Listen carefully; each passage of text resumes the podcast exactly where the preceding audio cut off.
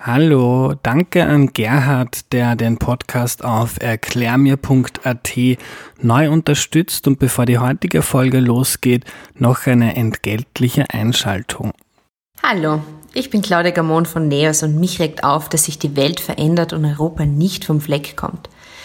Mich zipft an, wenn es sich die alten Politiker bequem machen auf Kosten der jüngeren Generation. Gegen den Klimawandel passiert gar nichts. Immer nur Blockade, Uploadfilter, alte und neue Ausreden. Ich kann sie nicht mehr hören. Die Nationalisten, die unser Europa von morgen zerstören und die Opportunisten, die zusehen und ihnen die Mauer machen. Salvini, Orban, Trump. Ich dagegen habe eine Vision und stehe dazu. Ich habe die Vision von entscheidungsfähigen Vereinigten Staaten von Europa. Wir müssen unsere Freiheiten verteidigen.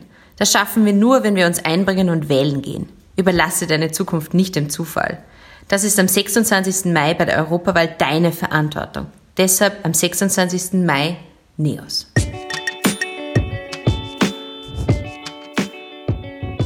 Hallo, ich bin der Andreas und das ist Erklär mir die Welt, der Podcast, mit dem du die Welt jede Woche ein bisschen besser verstehen sollst. Heute geht es um das EU-Parlament und wie das funktioniert. Das zu verstehen hilft uns Michel Raimond. Hallo. Hallo. Michel, bevor wir loslegen, stell dich doch bitte kurz vor.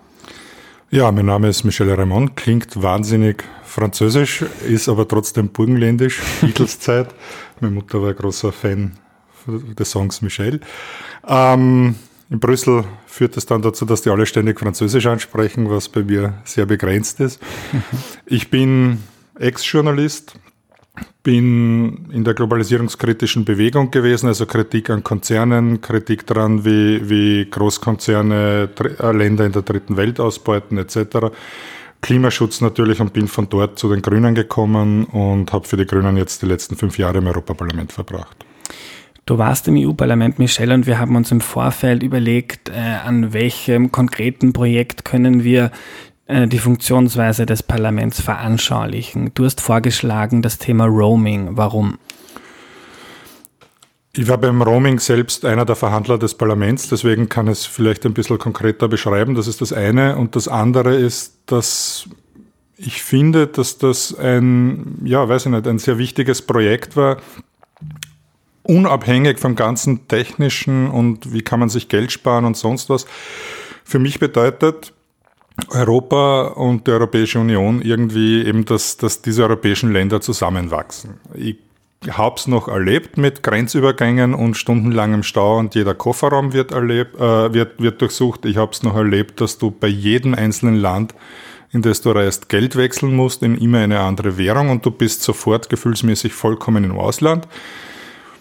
Wenn ich heute in Brüssel äh, mit Jugendlichen zum Beispiel rede, die aus Österreich auf Besuch kommen, die finden das völlig normal, dass sie nach Brüssel gereist sind, ohne den Reisepass gezeigt zu haben und dass sie in Brüssel mit derselben Währung bezahlen.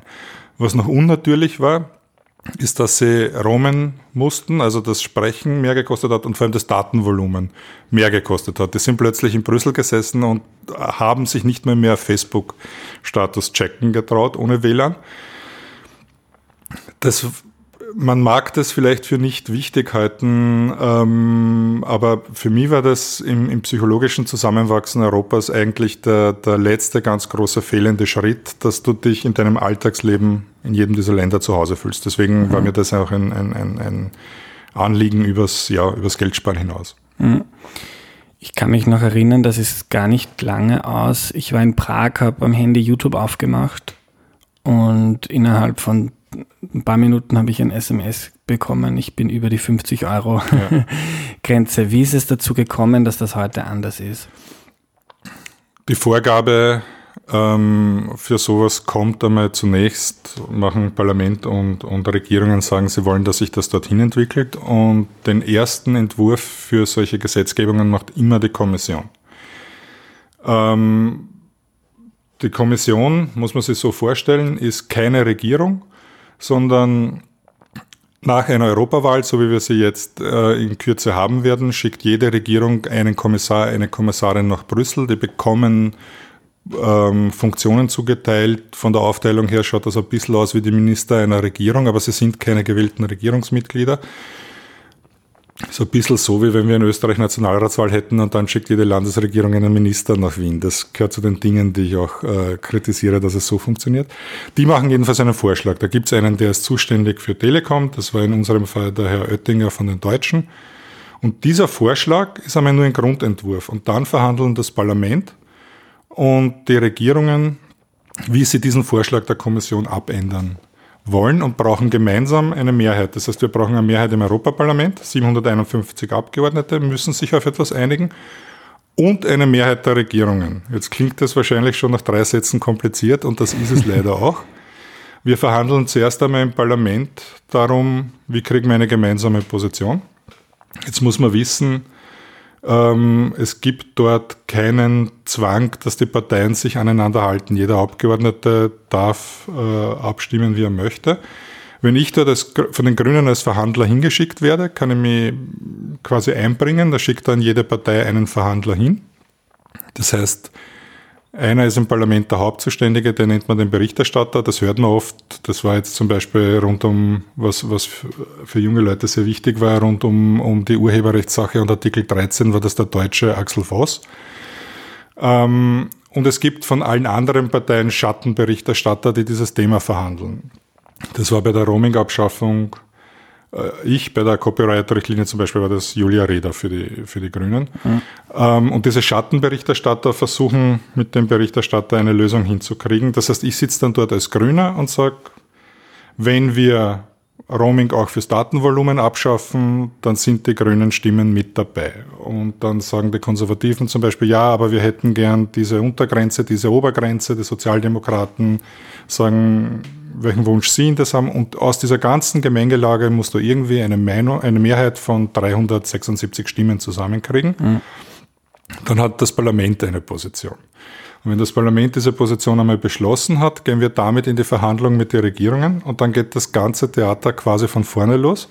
Weil dann sitzen wir da als Parlament und sagen, so, unsere Position ist, die Gesprächsminute darf maximal 7 Cent kosten, Daten müssen dabei sein, Netzneutralität muss gehalten sein und und und. Ja, egal in welchem Netz du äh, bist, etc., muss das gelten und und und. Und die Regierungen sitzen gegenüber und sagen dann, da haben wir keine Mehrheit, da stimmt jemand nicht zu. Im konkreten Fall zum Beispiel ist es so gewesen, wir haben mit der lettischen Regierung verhandelt, die für die 28 Regierungen gesprochen hat. Wenn die von uns einen Vorschlag bekommen hat, gehen die mal kurz raus, sagen, wir müssen telefonieren, kommen dann zurück und sagen, nein, da dürfen wir nicht zustimmen. Ja.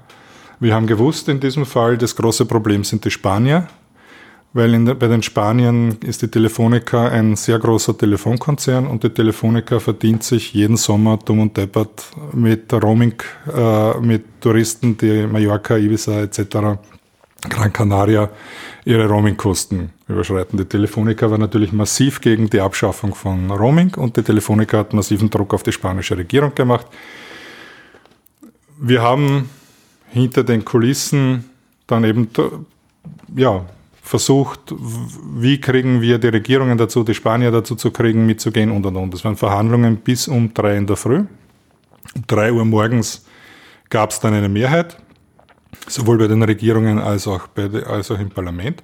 Bei mir war es zum Beispiel so, ich musste als Grüner ähm, um, ja, keine Ahnung, um Mitternacht, um 1 Uhr morgens irgendwann mal sagen, die Grünen sind nicht mehr dabei, weil was die Spanier dafür bekommen haben, dass das dass zugestimmt wird, ist, dass die Netzneutralität geopfert wurde. Um das vielleicht in zwei Sätzen nur zu erklären. Es gibt jetzt Tarife, äh, wo du ein gewisses Datenvolumen hast, aber Spotify ist nicht dabei. Ja, du kannst ein Datenvolumen für alles verwenden und egal wie viel du bei Spotify verwendest, das ist, wird nicht aufgerechnet. Das klingt auf, im ersten Moment irrsinnig gut für die, für die Konsumenten und für die User, bedeutet aber, in dem Moment können sie ein Telekom-Konzern und ein, ein Musikkonzern oder ein Streaming-Konzern zusammenschließen und gegen die hat keiner mehr eine Chance. In dem Moment ist das Netz nicht mehr neutral für alle Anbieter und das ist zwar im Moment super, wenn ich so viel streamen kann, wie ich möchte, aber wenn ich ein freies Netz haben möchte, in dem jeder hergehen kann und sagen kann, ich mache heute eine Streaming-Sache oder ich streame von meinem Blog weg, verletze ich das. Und das ist für die Kleinen nicht gut und für uns war das wichtig. Deswegen habe hab ich dann irgendwann mal sagen müssen, wenn die Neutralität des Netzes aufgegeben wird, sind die Grünen nicht mehr dabei. Es gab den Mehrheitsbeschluss, äh, Roaming wird abgeschafft und es dürfen Streaming einzelne, und zwar nicht alle Streamingdienste, dann wären wir wieder dabei gewesen, aber ein Telekom-Konzern darf sich mit einem Streamingdienst zusammenschließen und mhm. den ausnehmen. Ähm, und so verdienen die jetzt quasi ihr Geld mit solchen Packages. Und da sind wir um Mitternacht ausgestiegen. Ähm, trotzdem für die Abschaffung haben wir dann natürlich gestimmt. Ähm, das ist so, und jetzt lass das Ganze äh, Revue passieren, wie ich das jetzt versucht habe zu erklären. Das war noch die einfachste Version, ohne zu erklären, dass es hunderte Abänderungsanträge gegeben hat und und. Ganz kurz zu der, äh, so eine, eine letzte Nacht. Äh, wo ist man da? Wo findet das statt? Ist das, das findet im Parlament in Brüssel statt. Mhm. Das ist ein sogenannter Trilog, äh, weil die Kommission die Vermittlerrolle zwischen Regierungen und, und Parlament hat. Die sitzen miteinander. Das musst du dir so vorstellen, ein mittelgroßer Verhandlungsraum mit einem kreisrunden so Tischarrangement, wo du auf Seite der Kommission äh, vielleicht sieben, acht Beamte und Beamtinnen sitzen hast. Auf Seiten der Regierungen ist die jeweilige Ratspräsidentschaft. Da war ja Österreich vor kurzem dran. Jedes halbe Jahr eine andere Ratspräsidentschaft. Ebenfalls so mit sieben, acht Leuten, die das auf Beamtenebene betreuen. Und auf Parlamentsseite sitzen wir sieben Parteien. Übrigens die Rechtsextremen nie dabei. Äh, mit denen bildet man im Europaparlament immer noch keine Mehrheit. Auch die ÖVP nicht, die Konservativen nicht, etc. Mit den Rechtsextremen gibt es keine Mehrheit, deswegen sind die auch bei diesen Gesprächen nicht dabei. Wir brauchen eine Mehrheit aller anderen Parteien. Mhm. Ähm, die sitzen am Tisch. Also kannst sagen, so 30 Leute und die entscheidenden Verhandler sind die eine Vertretung der Ratspräsidentschaft und die sieben vom Parlament. Ja. Ähm, sowas läuft zum Beispiel auch wahnsinnig oft während der Parlamentssitzungen ähm, die ja im Europaparlament vier Tage dauern und den Vorteil haben, dass während der Sitzungen auch wirklich alle anwesend sind und nicht zu Hause im Heimatland auch noch sind. Jetzt werden solche Sitzungen wahnsinnig gern rund um, um, die, um die Plenarsitzungen angesetzt und es kommt auf die Beschwerde im Europaparlament, hält jemand eine Rede und die Sitze sind alle leer. Das ist anders als im Nationalrat. Ja, weil die meisten Abgeordneten irgendwo dahinter in irgendwelchen Sitzungsräumen in solchen Gremien sitzen und, und quasi Verhandlungsarbeit machen. Das funktioniert anders, als, es, als wir es vom Nationalrat kennen. Da wird eben wesentlich mehr. Man sagt dann immer, das Europaparlament ist ein Arbeitsparlament, also der Sitzungsraum ist ein Arbeitsraum quasi und, und der Nationalrat ist ein Bühnenparlament, wo du in der Sitzung mhm. auf der Bühne präsentierst, was davor passiert wurde. Das ist im Europaparlament nicht so. Und wie wird da verhandelt? Weil ich kann mir vorstellen, dass du dann jetzt nicht zu deinen Kolleginnen und Kollegen gehst und so ein flammendes Plädoyer Nein. dafür hältst, so wenn Roaming abgeschafft wird, dann verbündet uns das, sondern irgendwie stimm du für das und dafür Nein. kriegst du das. Ähm, genau, das ist, das ist eine wahnsinnig äh, technische Sache. Du hast eben diese Vorgabe der, der, der Kommission das ist die Rohversion des Textes und du sagst dann, wir würden gerne in dieser Rohversion zum Beispiel eine Zahl ändern, weil wir die Cent pro Minute nach unten setzen wollen. Oder du sagst, wir würden gerne diesen Halbsatz streichen. Ähm, keine Ahnung, weil der in der Copyright-Richtlinie Upload-Filter bedeutet hätte. Ja. Dann kommt von dir als einer Partei der Vorschlag, quasi der neue Absatz sieht so aus, mit dem gestrichen oder dem geändert. Das legst du vor, da sitzen diese sieben Schattenberichterstatter und die sagen dann, da können wir mitgehen, da können wir nicht mitgehen. Natürlich kannst du schon vor dieser Sitzung, bevor diese sieben da sind, einmal den anderen anrufen und sagen, wenn ihr das vorschlagt, bist du dabei. Ähm, das Interessante daran ist, dass wir wirklich keinen Clubzwang haben. Ich habe als Grüner eine Fraktion mit 55 Leuten gehabt. Ich konnte aber nicht sagen, ähm, wenn ich da nicht zustimme, sind die Grünen definitiv nicht dabei, weil meine Abgeordneten sind frei. Ich habe nur sagen können, wenn wir das, keine Ahnung, wenn wir das nicht rausnehmen äh, bei den Upload-Filtern oder, oder, oder die Senkung der Kosten, dann werde ich meiner Fraktion vorschlagen, nicht zuzustimmen. Wenn wir das machen, dann bringe ich dir von den 55 Grünen 50 Stimmen. Und von mhm. fünf weiß ich, dass sie trotzdem nicht zustimmen ja. werden. Kurz, Clubzwang in Österreich ist es meistens, in Österreich ist es meistens ein großes Aufsehen, wenn mal jemand von der SPÖ oder von den Grünen gegen die eigene Partei Na, eigentlich passiert es gar nicht. Passiert. Also es ist vor zwei, drei Jahren mal passiert und die Abgeordnete wurde gar nicht mehr aufgestellt beim nächsten Mal, weil sie gegen die Linie gestimmt hat. Mhm. Das funktioniert in Österreich vollkommen anders. Ähm, der Hintergrund ist, glaube ich, dass in Österreich kann eine Mehrheit des, des Parlaments die Regierung jederzeit absetzen. Das heißt, es gibt einen irrsinnigen Druck darauf, dass die Regierungsmehrheit stabil ist und immer alle mitstimmen. Das hast du im Europaparlament nicht. Das ist alles, mhm. äh, wir könnten die Kommission gar nicht absetzen, wenn wir wollten, oder Neuwahlen ausrufen. Damit gibt es auch nicht diesen Druck auf quasi die Fraktionen müssen streng zusammenhalten. Ich glaube wirklich, wir haben im letzten, in den letzten fünf Jahren, es wird nicht viele Fälle gegeben haben. Einige sind ganz eindeutig klar. Aber sagen wir, bei den, bei den, bei den inhaltlich etwas differenzierter zu betrachtenden Dingen hat es, glaube ich, keine einzige Abstimmung gegeben, wo alle Grünen gleich abgestimmt haben. Mhm. Gilt auch für die anderen Fraktionen und ist völlig akzeptiert. Mhm. Wir haben äh, zum Beispiel einen Fall gehabt, wir haben zum Beispiel einen Fall gehabt,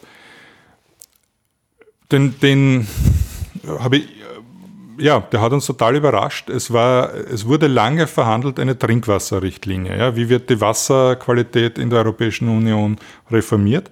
Da war unter den sieben Schattenberichterstattern und Berichterstatterinnen kein, keine Österreicherin. Weil sieben von 28 Ländern gibt viele Verhandlungen, wo keine Österreicher dabei sind. Und da ging es darum, die Wasserqualität in der Versorgung zu heben. Das ist in Österreich kein großes Thema, weil wir überall Trinkwasserqualität haben. In sehr vielen osteuropäischen, südeuropäischen Ländern ist das schon ein Thema. Wir haben in der grünen Fraktionssitzung da regelmäßig Bericht bekommen, ja, das läuft ganz gut, wir werden die Qualität steigern und waren damit zufrieden. Und plötzlich, relativ kurz bevor das zur Abstimmung kommt, kommt dann aus Österreich der Alarmruf, Moment, es gibt ein Riesenproblem für uns. Da haben sie dann die Wassergenossenschaften gemeldet weil es wurden mehr Kontrollen vorgeschrieben, wesentlich mehr Kontrollen. Nur in den meisten europäischen Ländern ist die Wasserversorgung sehr zentralisiert. Du hast sehr, sehr große Unternehmen, teilweise sogar ein einziges staatliches Unternehmen, das das macht. Die können sich eine Anhebung von zwei Kontrollen auf sechs locker leisten. In Österreich haben wir die Ausnahmesituation, das gibt's fast, also es gibt es in keinem anderen Land so, dass sich jede Gemeinde, teilweise Gemeindeteile selbst mit eigenen Genossenschaften versorgen. Da gibt es dann irgendwo, äh, hast du eine, eine, eine Streusiedlungsgemeinde in Oberösterreich mit 100 Haushalten und die haben eine eigene Wasserversorgung. Und das hätte plötzlich bedeutet, dass bei denen auch von zwei auf sechs Kontrollen gesteigert wird und die sagen, Leute, wir haben seit 30 Jahren keine Beanstandung, wir haben Top-Qualität.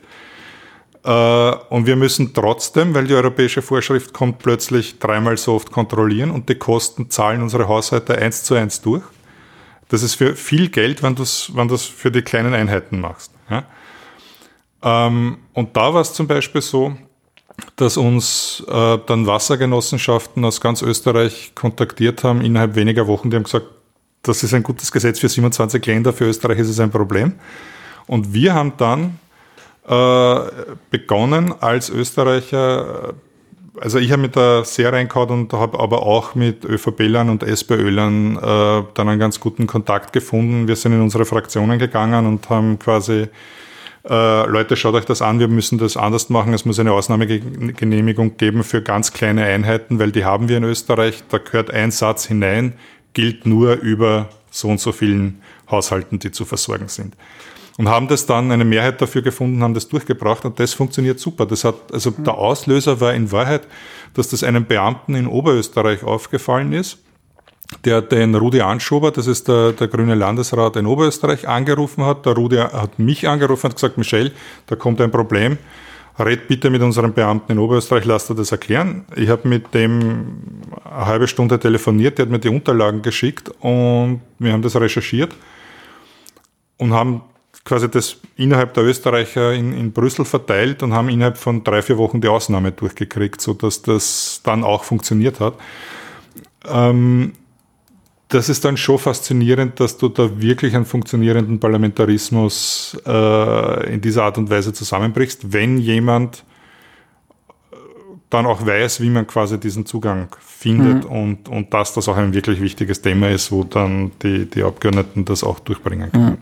Wie war das bei dir in den letzten Jahren? Wird man da bombardiert mit Leuten, die was von einem wollen? Ich meine, du hast jetzt als Grüner und generell du äh, schon lange den Ruf, dass du jetzt wahrscheinlich nicht der große Vertreter von Interessen von Konzernen sein wirst im Parlament ist zum Beispiel beim, beim Thema Roaming, bist du von Firmen kontaktiert worden, die versucht haben, ihre Interessen zu vertreten? Ja. Also beim Roaming war es natürlich so, dass das österreichische Telekom-Unternehmen mich kontaktiert haben und ähm, das hat auch begonnen ganz am Anfang der Periode quasi äh, hat zwar länger gedauert, dann ist in die Mitte der ganzen fünf Jahre gegangen, aber begonnen hat es schon zu Beginn und da haben wir auch A1 und so weiter äh, kontaktiert. War auch das einzige Lobbyistengespräch, das ich je abgebrochen habe, ähm, nachdem ich zweimal mit den, mit den Unternehmensleuten ähm, gesprochen gehabt habe und eben das, was ich vorhin gesagt habe, äh, deponiert habe. Ich finde, Roaming abzuschaffen geht übers, übers Betriebswirtschaftliche hinaus. Das ist, um sich in Europa zu Hause zu fühlen, einfach notwendig. Die, die jungen Leute verstehen nicht, dass sie nicht YouTube schauen können in, im, im Nachbarland, 200 Meter von der Grenze entfernt. Nachdem die Telekom-Konzerne quasi da nicht durchgekommen sind, äh, hat mich dann ein Arbeitnehmervertreter von denen kontaktiert. Der hat natürlich einen Termin bekommen äh, und hat dann relativ ohne Umschweife die Unternehmensposition äh, und so quasi vom Gewerkschafter zur Linken das brauchen wir jetzt. Ja. Da war ich wahnsinnig wütend, habe das Gespräch abgebrochen, aber ich gesagt, das geht ja überhaupt nicht, dass quasi unter dem Vorwand, wir machen jetzt Arbeitnehmervertretung, da äh, dieser Termin eingefädelt wird und dann kriege ich dieselbe Position wieder hinknallt. Ja. Mhm. Ähm, was einzige, und danach war es auch eine Ruhe. Also dann haben es quasi war nichts mehr. Ähm, es gab rund um TTIP zum Beispiel dieses Freihandelsabkommen mit den, mit den USA, wo ich ja sehr lange, sehr intensiv gearbeitet habe, um das zu verhindern. Da war zum Beispiel die Interessenslage so, dass die österreichischen Handelskonzerne die eigene Vertriebe aufgebaut haben. Das sind im Großen und Ganzen, muss man sagen, so die Billa Merkur-Kette, die Sparkette und Hofer. Die haben eigene Vertriebe aufgebaut mit österreichischen Bauern. Ähm, ihr kennt also diese Marken mit, ich weiß nicht, ob ich die jetzt nennen soll, eh wurscht. Aber ähm, die haben natürlich äh, jahrelang sehr viel investiert, um von österreichischen Landwirten Produkte in ihre, in ihre Ketten zu bringen und die waren bedroht. Äh, logischerweise durch, durch ja, massiv billigere Importe der amerikanischen Landwirtschaft, die da gekommen wären. Und die haben gesagt, wir wollen uns das nicht kaputt machen lassen, was wir da mit der österreichischen Landwirtschaft aufgebaut haben. Lobbyieren dagegen, magst du nicht dabei sein? Habe ich gesagt, ja, haben wir dasselbe Interesse. Ich möchte auch nicht, dass die österreichische Landwirtschaft beschädigt wird. Machen wir das. Und dann habe ich zum Beispiel von denen, ähm, habe schon zugesagt, ich komme zu dem Termin, Strategieplanung. Äh, und dann kriege ich plötzlich quasi einen, einen, einen Zettel mit, ich muss unterschreiben, dass ich über dieses Treffen nicht sprechen werde. Ich habe gesagt, Leute, es wird jedes Lobbytreffen ausgewiesen. Ja. Äh, steht auch jedes bei mir auf der Homepage. Ähm, bin nicht hingegangen, hat dann trotzdem funktioniert, über Jahre quasi parallel zu arbeiten und dasselbe politische Interesse zu haben. Die haben sich da auch für eine gute Sache eingesetzt. Da habe ich überhaupt keine Kritik dran gehabt. Aber es nicht auszuweisen geht auch nicht. Mhm. ich habe auch gemerkt, das ist in Österreich ähm, teilweise, ähm, also die Klarheit, wie wir das in Brüssel gehandhabt haben, hat teilweise auf Unverständnis gestoßen. Ein guter Bekannter hat mich mal kontaktiert. Sie hat da quasi einen, ja, einen Bekannten, der mich gerne mal kennenlernen würde und der hat eine Firma, äh, ob wir uns mit dem mal treffen können. Ich sage, klar, aber der muss um einen Termin ansuchen, ja, Lobbytermin. Na, der möchte ich nur mal so treffen. Na, nur mal so mhm. treffen geht nicht mit einem Unternehmer, wenn er mit mir über das reden möchte. Das ist ja nichts Unanständiges, aber dann muss er meinen Termin ansuchen, kriegt einen Termin und wird eingetragen.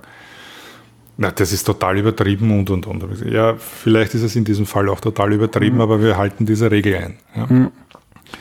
Oder, oder jemand, der halt mir halt mal auch über Social Media schreibt man halt ganz schnell einmal E-Mails. Ja, ja da ist ein tolles Produkt und sie glaubt, dass das irgendwie nett ist und kann man dann nicht mal äh, darüber reden und sagen, ja, können wir, aber nicht im Chat auf Facebook. Kannst mein offizielles E-Mail schreiben, aber ich chatte ganz sicher nicht auf so einem Kanal jetzt über eine Firmengründung. Ja. Hm. Oh ja, Entschuldigung, das habe ich überhaupt nicht bedacht und so. Ähm, also das meine ich jetzt gar nicht vorwurfsvoll. Äh, wir, wir haben versucht, da wirklich extrem strenge Qualitätskriterien aufrechtzuerhalten. Und, und mein Lerneffekt daraus ist quasi, dass am Ende der fünf Jahre aus Österreich schon relativ wenig Anfragen auf, setzen wir uns mal kurz zusammen, kamen im Verhältnis zum, zum Anfang. Dafür viel mehr korrekte. Wo ich ein großes Kompliment aussprechen muss, sind die österreichischen Umweltschutzorganisationen, äh, die das hochgradig professionell handhaben, äh, auch in Brüssel sehr professionell handhaben und überhaupt, also keine Sekunde äh, Problem damit haben, auch wenn man schon seit Jahren miteinander arbeitet, dass das ein offiziell angesuchter Termin ist und eingetragen wird. Hm. Du warst jetzt fünf Jahre äh, im EU-Parlament. War es so, wie du das erwartet hast, hattest oder hast du deine Meinung über die EU oder das Parlament äh, geändert? Ich habe, also erstens, es ist unglaublich spannend und es war eine, eine großartige Zeit. Ähm,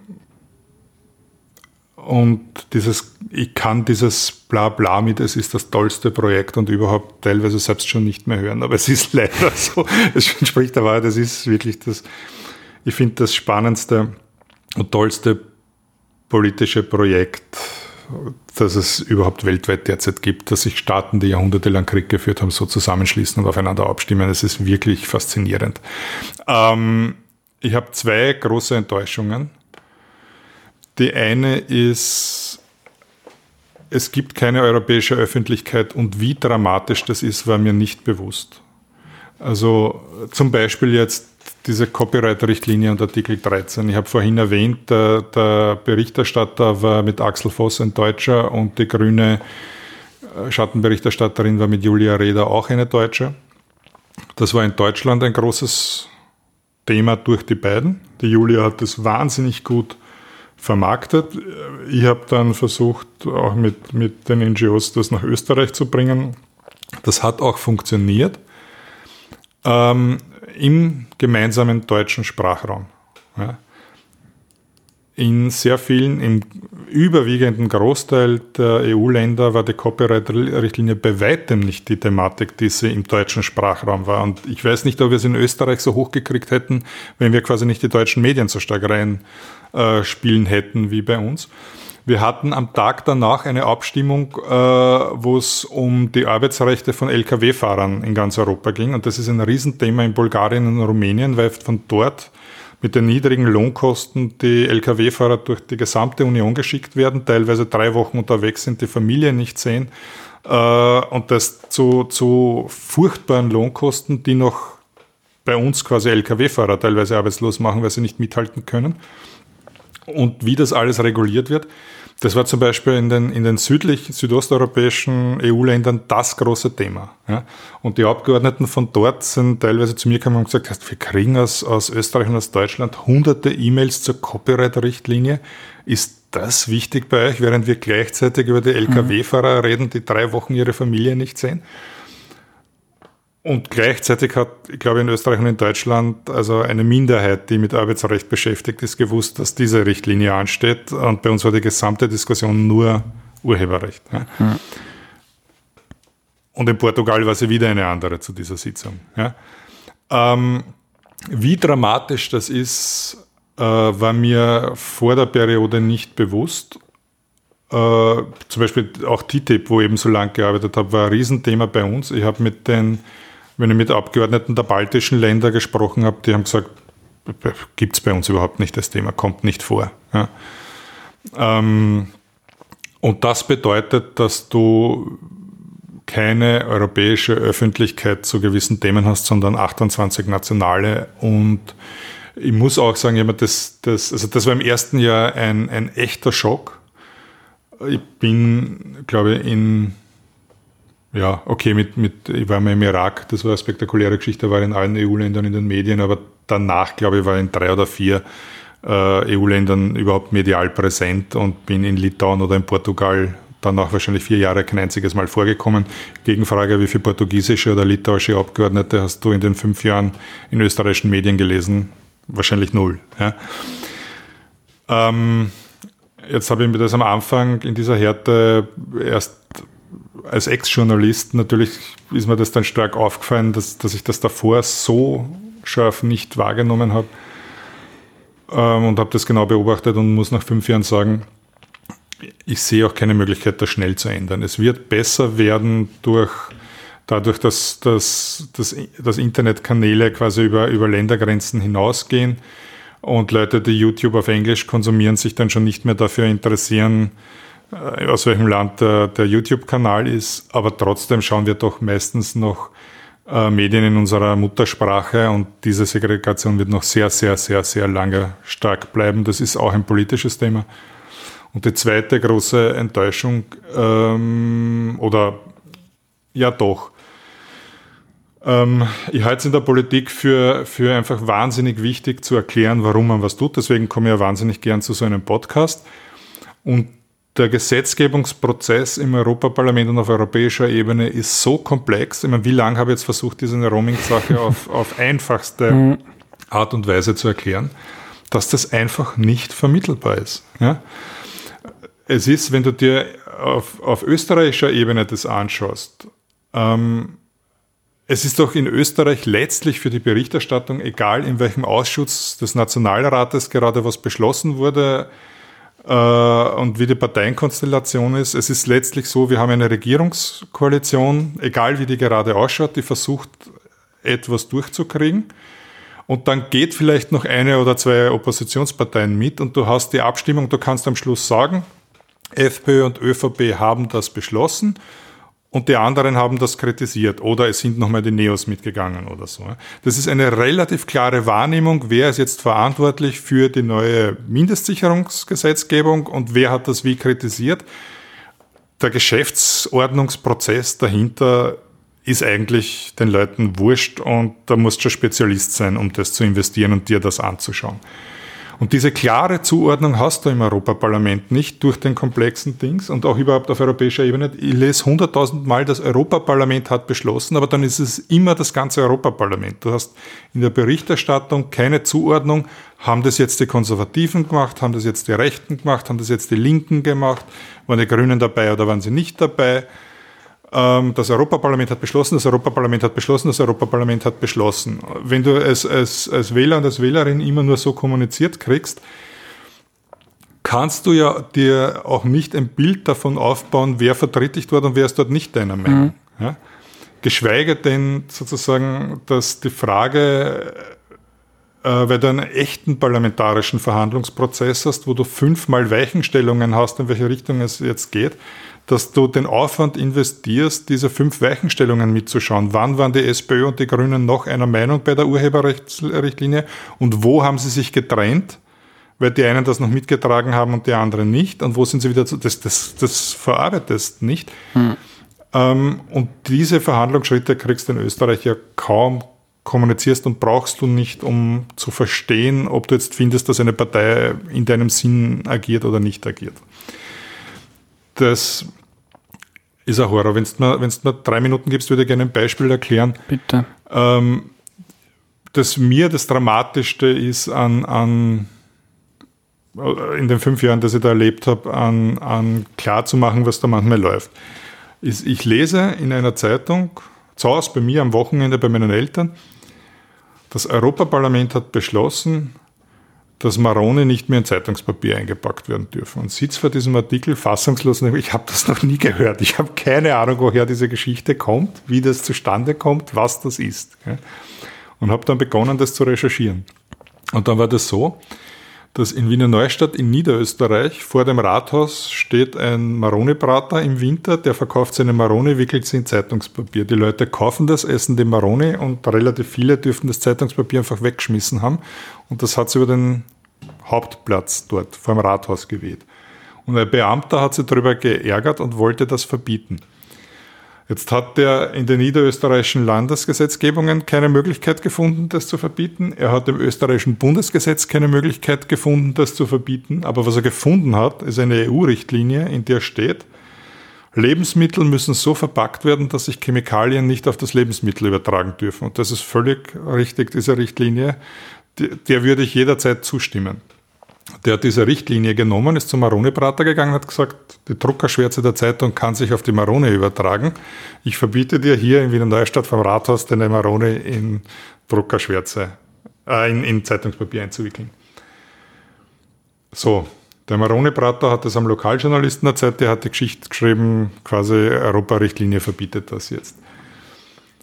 Das eine ist, ob das die Richtlinie so gemeint ist, äh, ist fraglich, aber soll der Marone-Prater gegen den Beamten klagen und vor den EuGH gehen, dass die Richtlinie so nicht auszulegen ist, ist ja lächerlich. Natürlich hat sich der daran gehalten.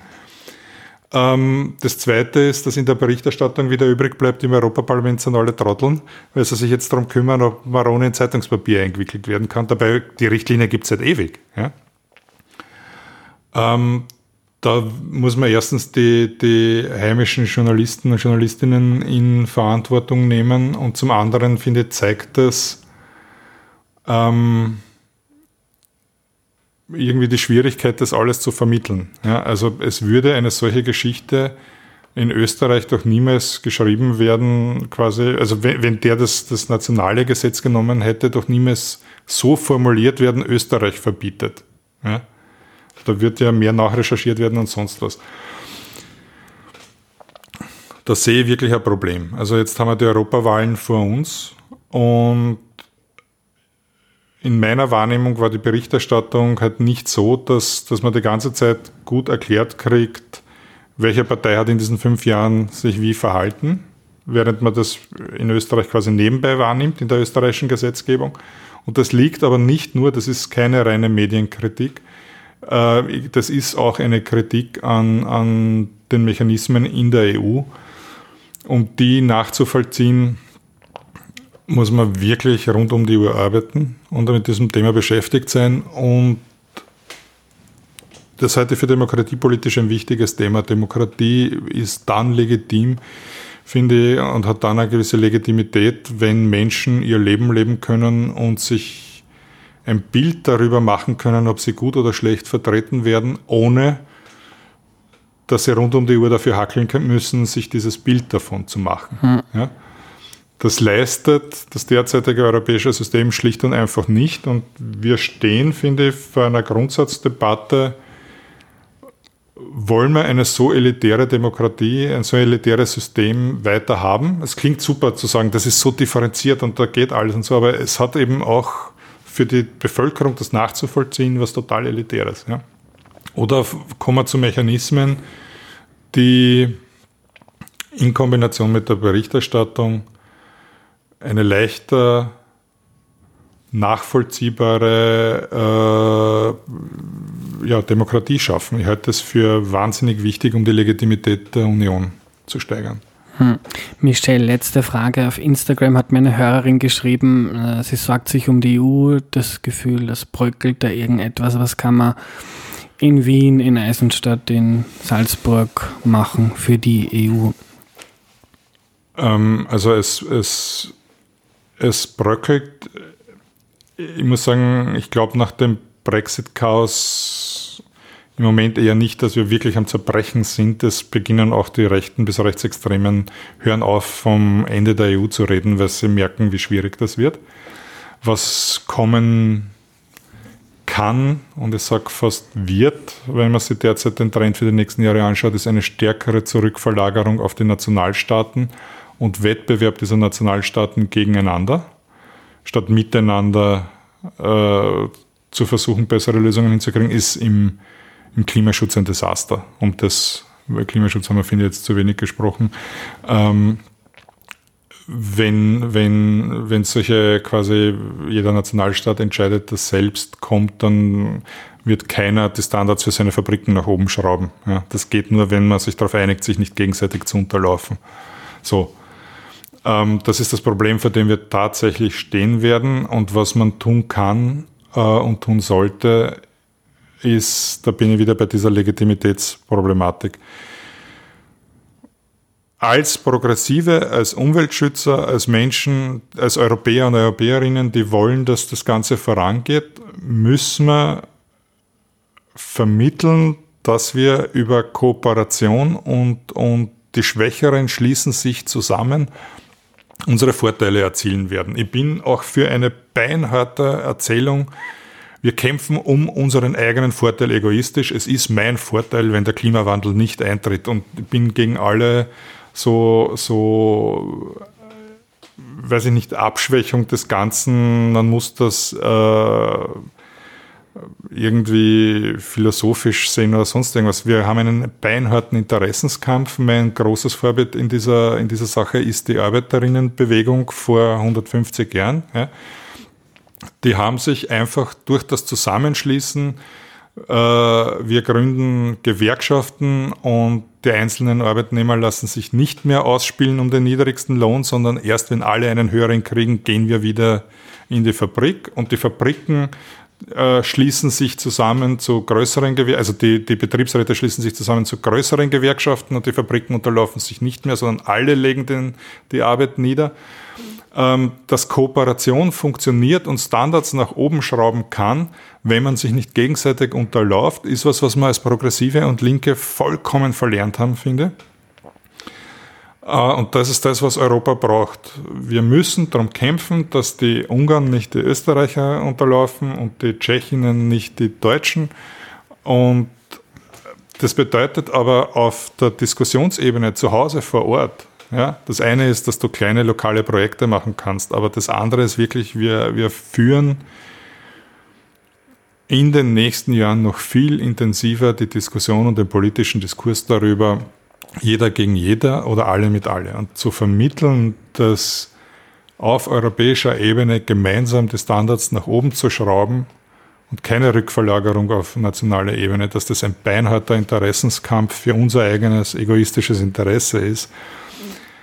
Das ist das, was mir fehlt. Es gibt andere Argumentationen auch, ich weiß, äh, die kann man eh auch verwenden, aber mir fehlt, gerade wenn man so viel darüber redet, mit äh, wie kommt man wieder in diese Wählerinnen-Schichten, die man an die Rechten verloren hat. Ähm, die haben zu Recht einen Anspruch darauf, dass ihnen klare Interessensvermittlung, äh, Interessensvertretung vermittelt wird. Ja, und das würde ich mir viel mehr wünschen und ich sage es einmal nicht nur von der politischen Klasse, sondern auch von Aktivistinnen, äh, jedem und jeder Einzelnen. Danke, Michelle. Danke dir. Weil die Folge schon so lange dauert, sage ich nur mal Danke an alle, die Erklär mir die Welt unterstützen. Ohne euch wäre das hier nicht möglich. Ansonsten war es das für heute. Am Sonntag sind Europawahlen. Nicht vergessen, das ist wichtig. Bis zum nächsten Mal. Tschüss.